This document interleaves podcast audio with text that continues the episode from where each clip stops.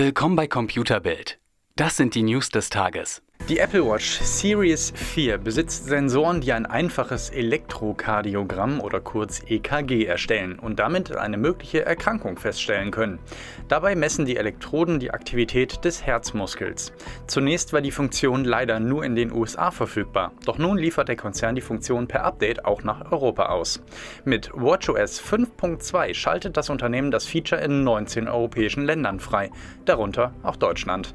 Passend dazu hat Computerbild zusammen mit der Schönklinik Neustadt den Versuch gemacht und unter medizinischer Aufsicht getestet, wie zuverlässig die Daten wirklich sind. Das Ergebnis gibt es bei uns auf der Seite.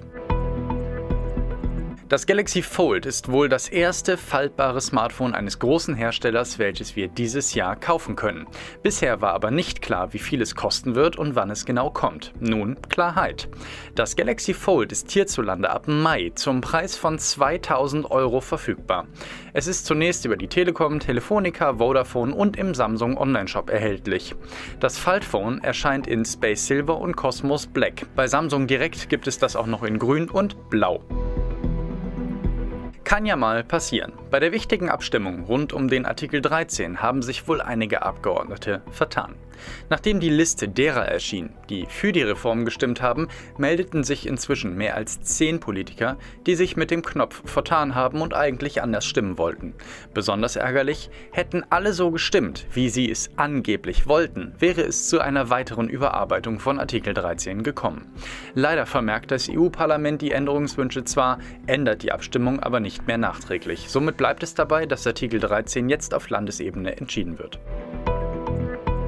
Der 1. April verliert wohl einen großen Teilnehmer. Eigentlich kann man sich kommende Woche auf einen Witzemarathon großer Hersteller und Firmen gefasst machen, die sich bislang jedes Jahr mit originellen Ideen übertrumpfen wollen. Doch Microsoft zieht sich zurück. Aus einer internen E-Mail vom Marketingchef geht hervor, dass kein Mitarbeiter auf die Idee kommen soll, falsche und vermeintlich witzige Meldungen zu streuen.